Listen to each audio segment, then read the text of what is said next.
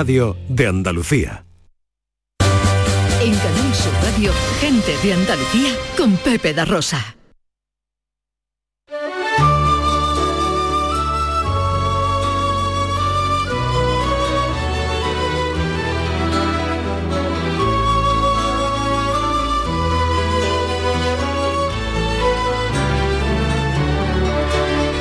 Por Casola la Serrana, de Cazalilla a Baeza y entre Linares y Arquillo, una paloma volaba con una rama de olivo.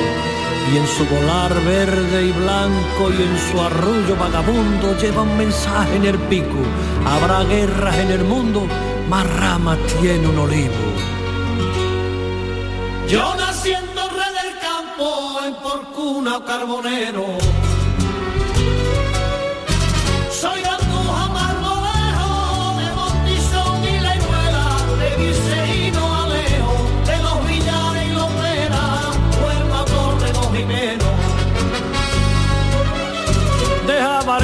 Jabarquinto y Jaén, de y Cañuela, soy Arcaudete y Bailé, de Quesada y Sorihuela, de Ruiz Santo Tomé. Hola, ¿qué tal? ¿Cómo están? ¿Cómo llevan esta mañana de sábado 19 de marzo de 2022?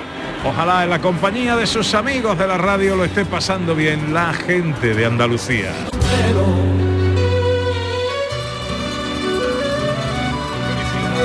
Pepas, Pepes, Papis.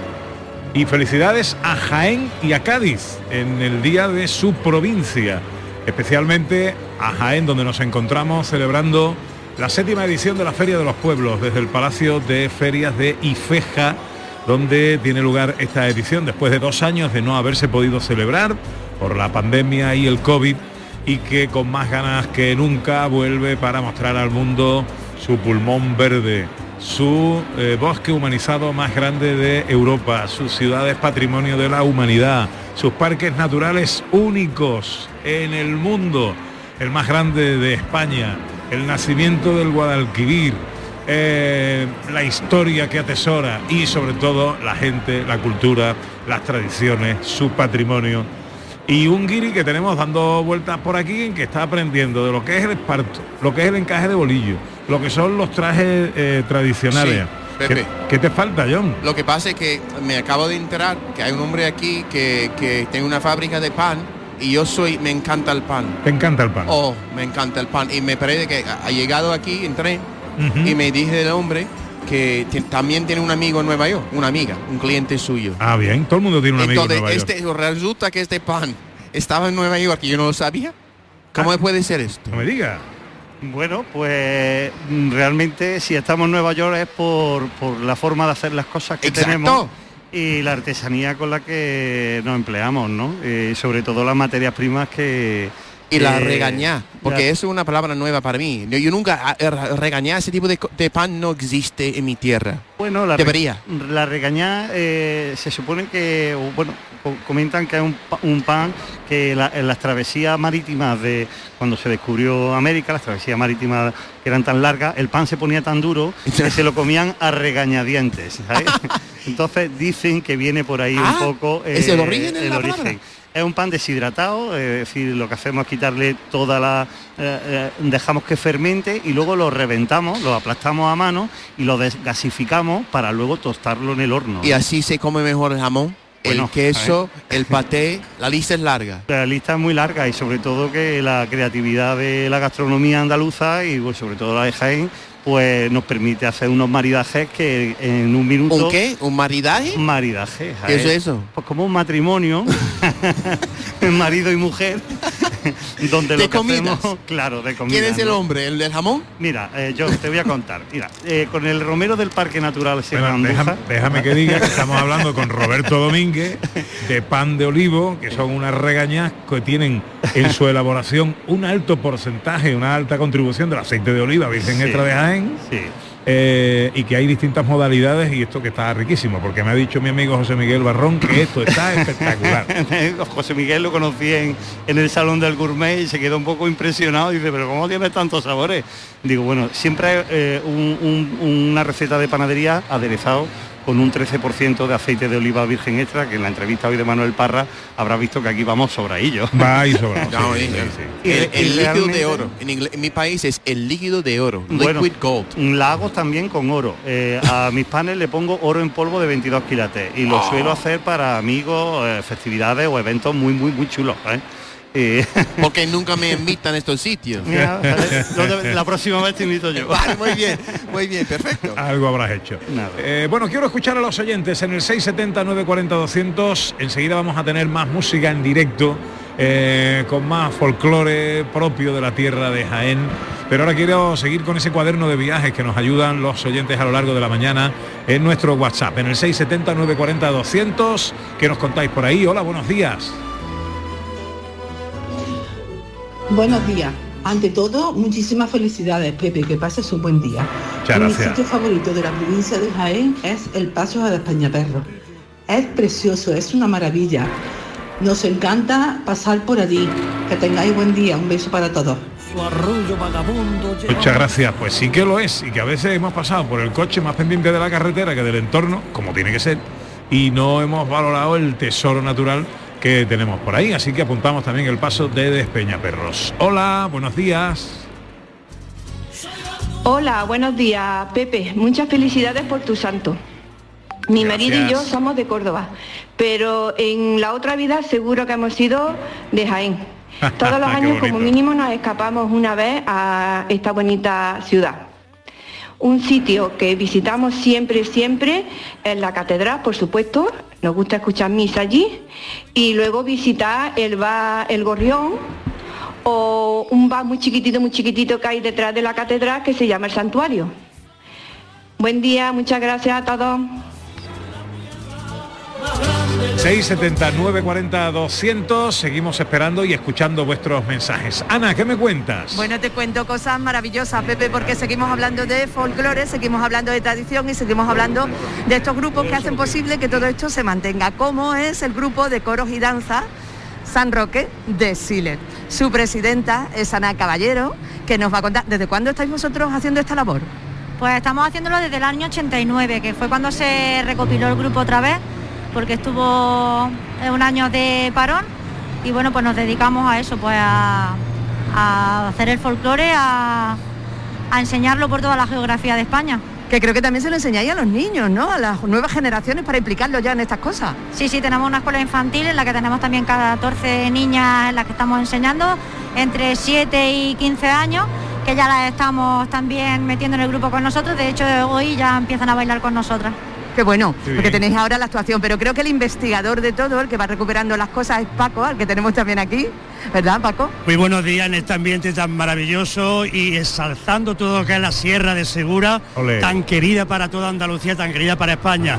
Un sitio indudablemente bellísimo para descansar y un sitio muy rico en folclore porque date cuenta que la Sierra de Segura está entre esa dicotomía de murciana, manchega y por eso ese folclore tiene esas peculiaridades tan especiales. Esos indumentarias que son totalmente manchegas y esas músicas que son totalmente murcianas. Y es un compendio de, color, un compendio de sonido, un compendio de- de escenas de danzas que se bailan en nuestra localidad.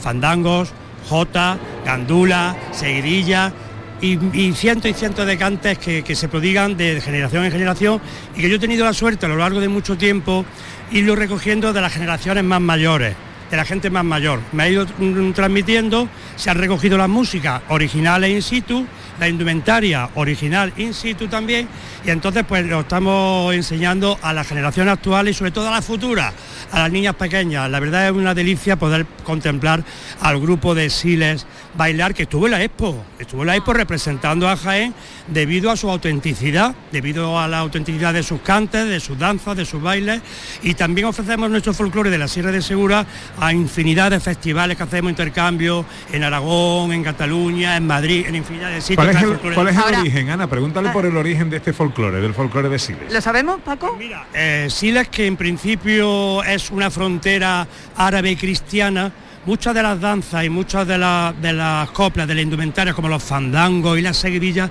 provienen de esos cegel árabes, de esos cegel árabes, pero transformados, sobre todo en el siglo XIX, es cuando el fandango se instala y la jota serrana se instala en estas localidades y tiene una autenticidad, un sonido con una guitarra.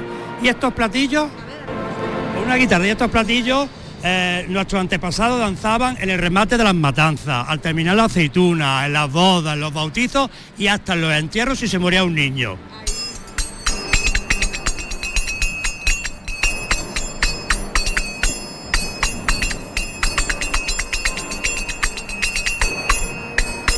Anda. Qué bueno, qué bueno. Qué bueno. Bueno, habéis actuado por todo el mundo, pero ahora lo vais a hacer aquí para Canal Sur y para todos los oyentes de Andalucía. ¿Qué, qué es lo que nos vais a cantar? ¿Que están ya preparados todo el coro? Eh, van a tocar nuestra Jota de Siles, pues la escucháis un poquitín y luego si queréis algo más, pues continuamos.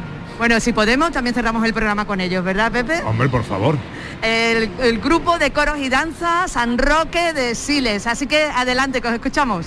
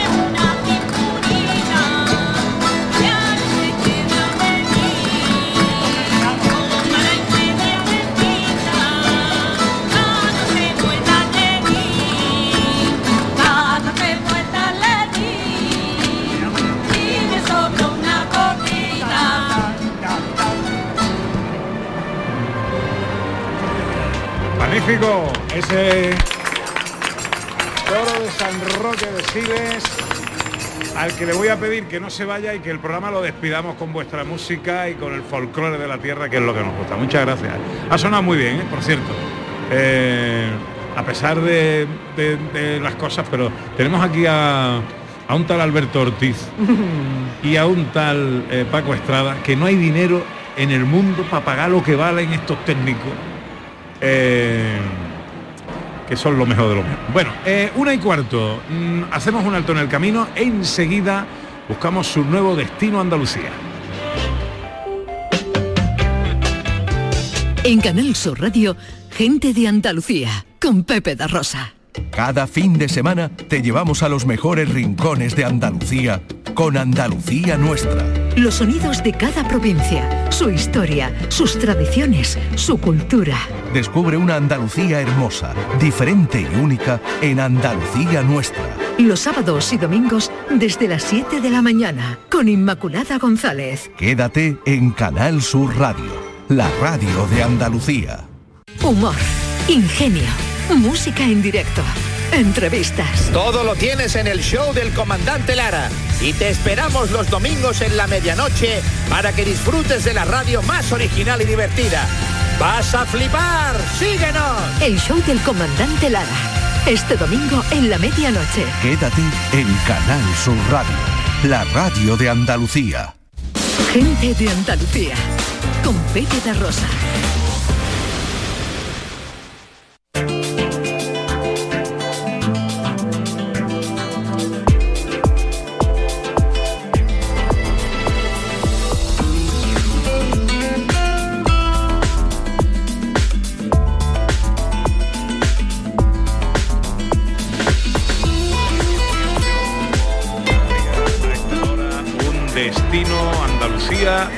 Un rincón de nuestra tierra para conocer en profundidad. Hoy no podía ser de otra manera. ¿Dónde nos vamos a ir en la provincia de Jaén? ¿Cuál es nuestro destino de hoy, Ana? Pues mira, nos vamos a la comarca de Sierra Mágina y nos vamos a un lugar que es o un paraíso dentro del paraíso y que se llama Torres. Pues vamos a saludar a nuestra historiadora Sandra Rodríguez. ¿Cómo estás? Buenos días. Hola Sandra. Hola, buenos días. Oye, que sepáis que estáis... Hola, ¿me oís? Hola. sí, sí. ¿Qué tal? Hay, hay mucho retardo ahí. Eh, vamos a ah, intentar perfecto, si recuperar... creía que no me oías bien. No, no, vamos a intentar recuperar, por favor, María, esa comunicación con Sandra, que hay demasiado retardo, que te acerques ahí al wifi todo lo que tú puedas, porque hay demasiado retardo para esta comunicación con nuestra historiadora que eh, siempre nos eh, ayuda a, a- conocer en profundidad los destinos de nuestras escapadas, nuestro destino Andalucía hoy en Torres. Voy a aprovechar entre tanto para contaros que eh, ya que estamos hablando de Jaén, eh, Jaén ha sido el lugar, eh, en concreto Alcalá la Real, eh, elegido para la inauguración del Foro de Turismo Interior, FIC. Eh, y en este foro, el vicepresidente de la Junta de Andalucía y consejero de Turismo, Regeneración y Justicia, eh, Juan Marín, ha destacado la recuperación que está experimentando el turismo de interior de Andalucía y ha estimado que en el presente año 2022 el interior eh, de la comunidad recibirá más de 4,7 millones de turistas. Marín, que ha inaugurado, como digo, este foro, ha destacado que este segmento vive un momento dulce y va a seguir generando empleo y riqueza y ha valorado especialmente el protagonismo de Jaén en el turismo de interior, la provincia que cuenta con un mayor peso en este segmento. Así que enhorabuena y lo mejor para ese foro de turismo de interior que se celebra en Alcalá la Real, en Jaén. Sandra Rodríguez, buenos días de nuevo, espero ahora con más suerte. Hola. Hola, ¿qué tal? ¿Ahora me oís mejor? Yo, cre- yo creo que sí. Cruzo los dedos para que así ¿Sí? sea. Cuéntanos, estamos en Torres.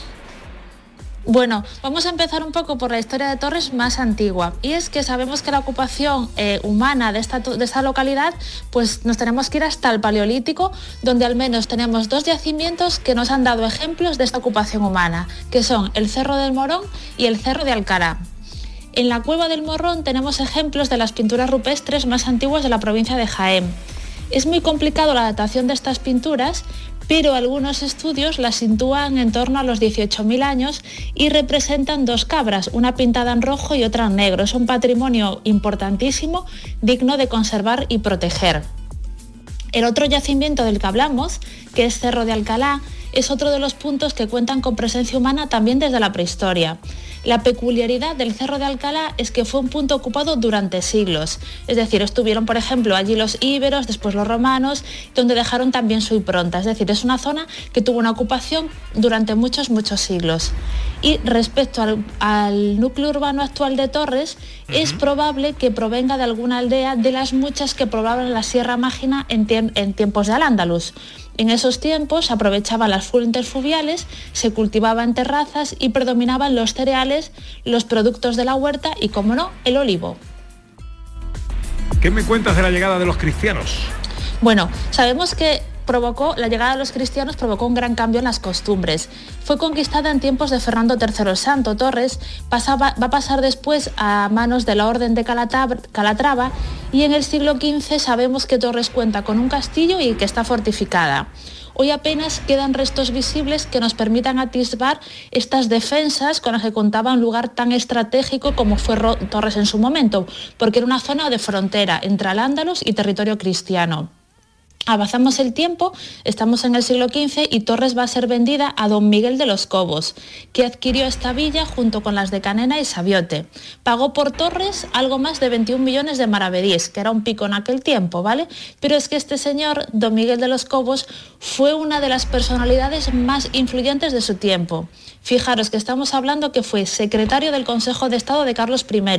Este Carlos I, que era primero de España, quinto de Alemania, era emperador, fue caballero del Orden de Santiago, señor de Sabiote, Jimena, Recena, Torres, Canena y Bellizca. Y seguro que me dejo algún título más por ahí. Bueno, esto- los herederos de este hombre, además, construyeron en Torres la conocidísima casa de los marqueses de Camarasa, que cuentan los estudios que estuvo ahí por medio el arquitecto Andrés del Mate. Eh, Vandelvira, ibas a decir Sí, Iván de Mandelmira que te se ha cortado. cuando, cuando se ha cortado. Bueno, aprovecho y nos vamos a hacer un poquito de turismo por Torres. Y es que de vez en cuando me apetece un cambio. Es que de vez en cuando cojo la maleta. Que yo vivo mi vida sin complicaciones. Me pillo el boogie boogie para la carretera. Y es que de vez en cuando me apetece un cambio. ¿Y con quién lo vamos a hacer, Ana? Hombre, estamos aquí en la Feria de los Pueblos. Cada pueblo, cada uno de los 97 municipios de Jaén tiene aquí su representación y su stand. Pues yo me ido al stand de Torres. ¿Y quién estaba en el stand de Torres? Pues la concejala de turismo. Digo, pues por favor, vente con nosotros y háblanos y llévanos por Torres. Y aquí la tenemos, a María José. María Viedma. José Viedma, concejala de turismo del Ayuntamiento de Torres. Hola, Tocaya, buenos días. Buenos días, buenos días. Y felicidades. Igualmente. Ay, verdad, felicidades. es verdad. Estamos de celebración hoy. Es verdad. Bueno, eh, ¿qué podemos hacer en Torres? Bueno, pues en Torres es verdad que como nos ha contado Sandra, hay mucha historia. Y, bueno, pues ahora mismo, en esta época precisamente, eh, podemos disfrutar a finales de este mes eh, de la floración del cerezo, que es una cosa que, que la tenemos, es única en, nuestro pueblo, en Torres, en Sierra Mágina.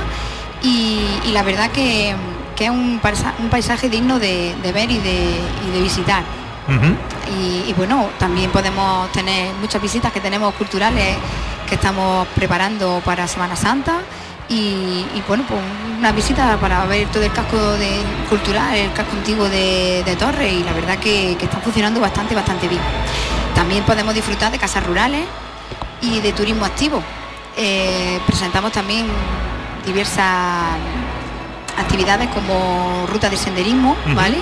Y, y bueno, luego no- nuestros visitantes pues, pueden disfrutar de quedarse en casas rurales, hoteles y como por ejemplo, bueno, pues la Casa Rural Arenaria que, que la tenemos A en mí me han hablado muy en bien de ese Sí, lugar. sí, de claro. casa- ¿Cómo es? ¿Cómo es ese alojamiento? Pues bueno, en el- es de los poquitos alojamientos rurales que lo tenemos justo en el centro del pueblo, ¿vale? Eh, cuenta con 10, 12 habitaciones por- más o menos aproximadamente y, y bueno, ahí está Marisa, que es la que la gerente y es un- una maravillosa persona. Y no ha podido estar con nosotros hoy porque Hoy- además es restaurante, Sí, entonces afortunadamente lo tenía lleno. Tiene lleno y, y tiene tenía que que estar trabajando. Exacto, exacto. exactamente, exactamente. Bueno, había, hablabas de turismo activo. ¿Qué, qué actividades podemos hacer eh, en Torres? Bueno, pues tenemos, como he dicho, la ruta de senderismo, ¿vale? Porque tenemos bastantes senderos homologados para, para poder estar por allí. Eh, hemos presentado también el año pasado, hicimos un campeonato, por ejemplo, de escalada, que podemos ten- tenemos eh, varias eh, de esto de escalada en, en, el, en el pueblo, en el parque, ¿vale? tenemos unas cimbras espectaculares para poder, para poder hacer escalada.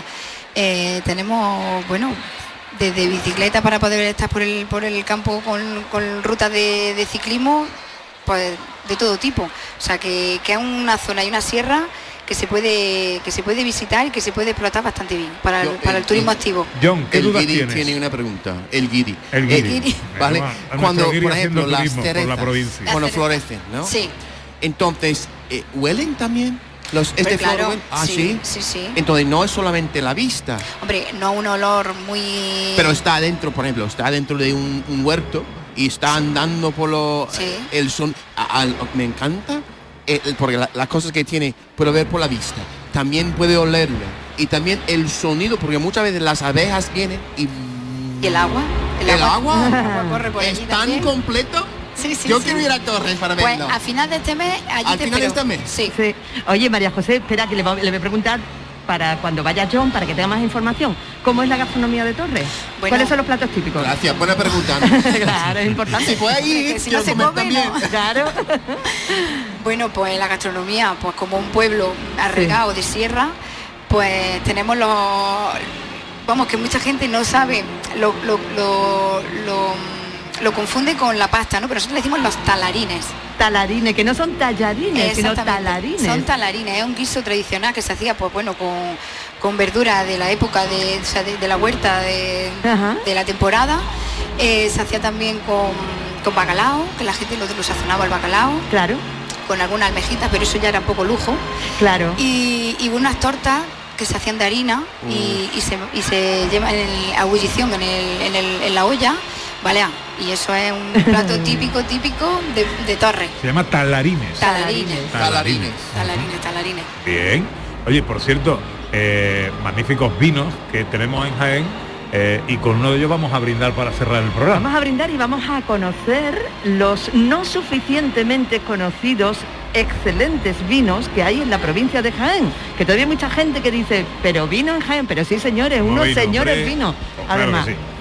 Eh, muy, muy, muy de Marcelino Serrano, eh, muy de Marcelino Serrano, pero hoy vamos a conocer otros, ¿no? Tengo muchas ganas. Sí. Bueno, a ver, con María José Diezma, concejala de Turismo del Ayuntamiento de Torres, en plena Sierra Mágina, eh, por cierto, una comarca que ha presentado hoy un himno eh, oficial aquí Exacto. en el marco de la, de la feria, ¿no? Sí, sí, claro. Es verdad que, que ha llevado un proceso largo porque, bueno, hemos estado todos los concejales de, de cultura, hemos estado haciendo de, de jurado y se ha elegido tanto la letra como, como la música.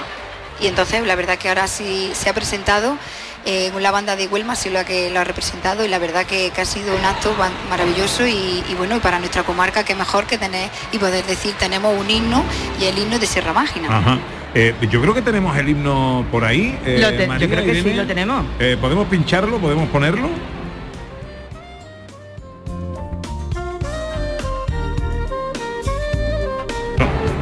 Que este no es el himno de... no, no no lo tenemos. No, no, no lo tenemos, no lo tenemos. Yo pe- pensé que sí lo teníamos, no, pero no lo tenemos. Eh, bueno, más cosas que podemos hacer en, en nuestra escapada a Torres. Torres. Bueno, es verdad Pues que las cervezas son buenas. Ah, yo, mira, yo voy a pasar todo el día ahí Sí. comiendo, yendo, quizás hago un picnic, venga, ¿vale? Sí. Con este, ¿cómo es? Un puchero de, ¿cómo se llama? de talarines. Y esto, ¿vale?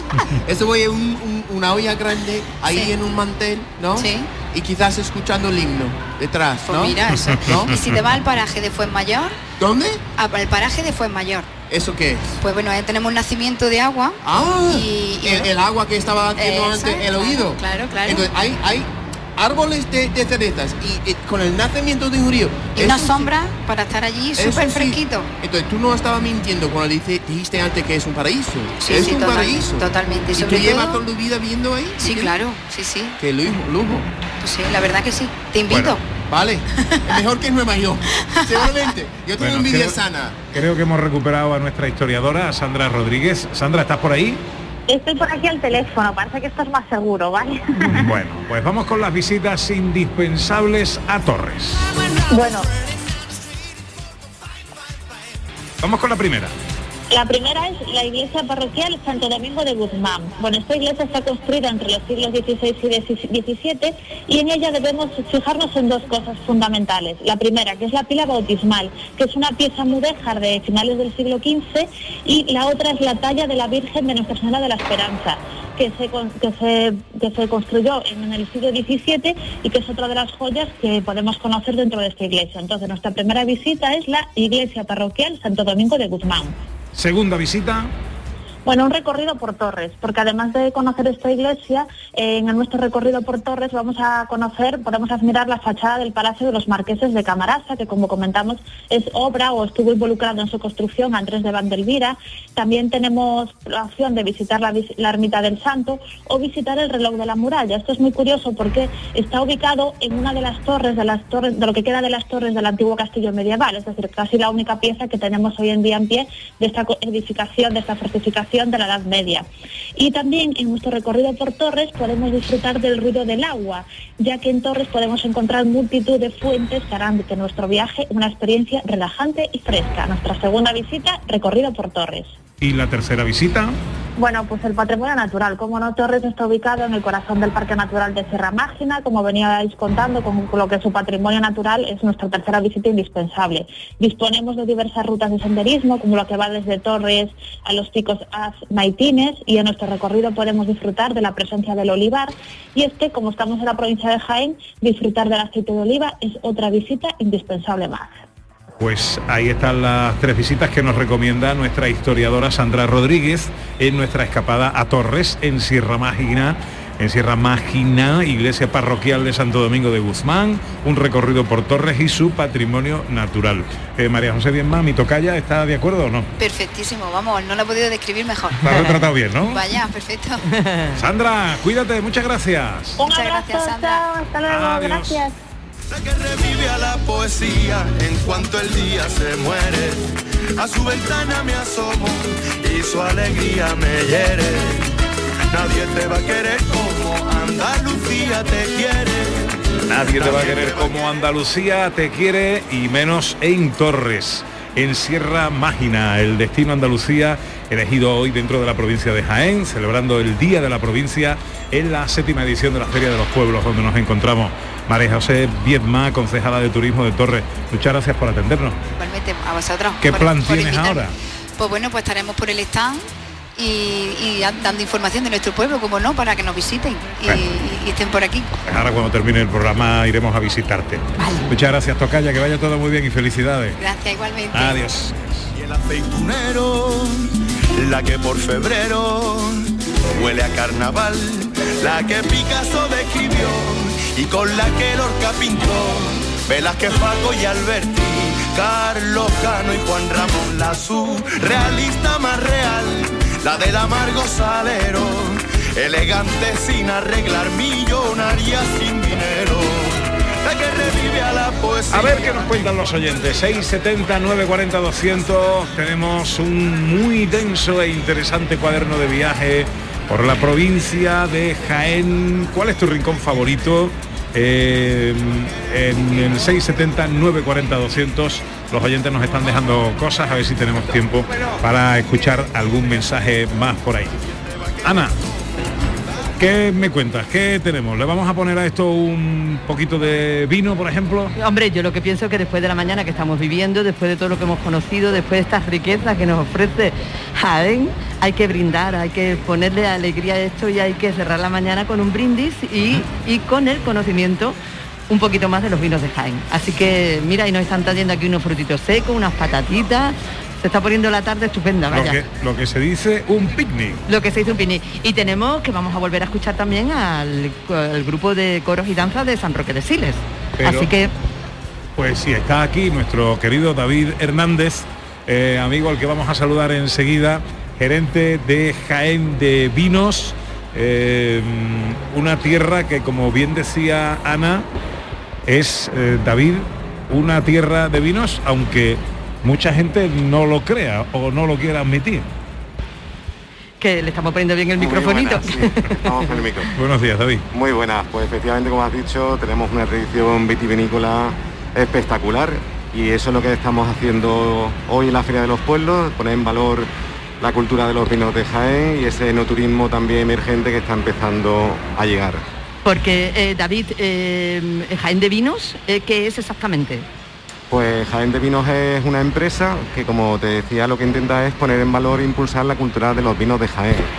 Le da apoyo a las bodegas que le, con servicios tanto de comunicación como asesoramiento y demás. Y luego lo que es el público final, pues eh, todo lo que es el, el conocimiento, ¿no? Lo que son los talleres de cata, los- las catas con variedad en los restaurantes de Jaén. Es decir, hablando claro es posicionar el, el vino de Jaén donde realmente se merece.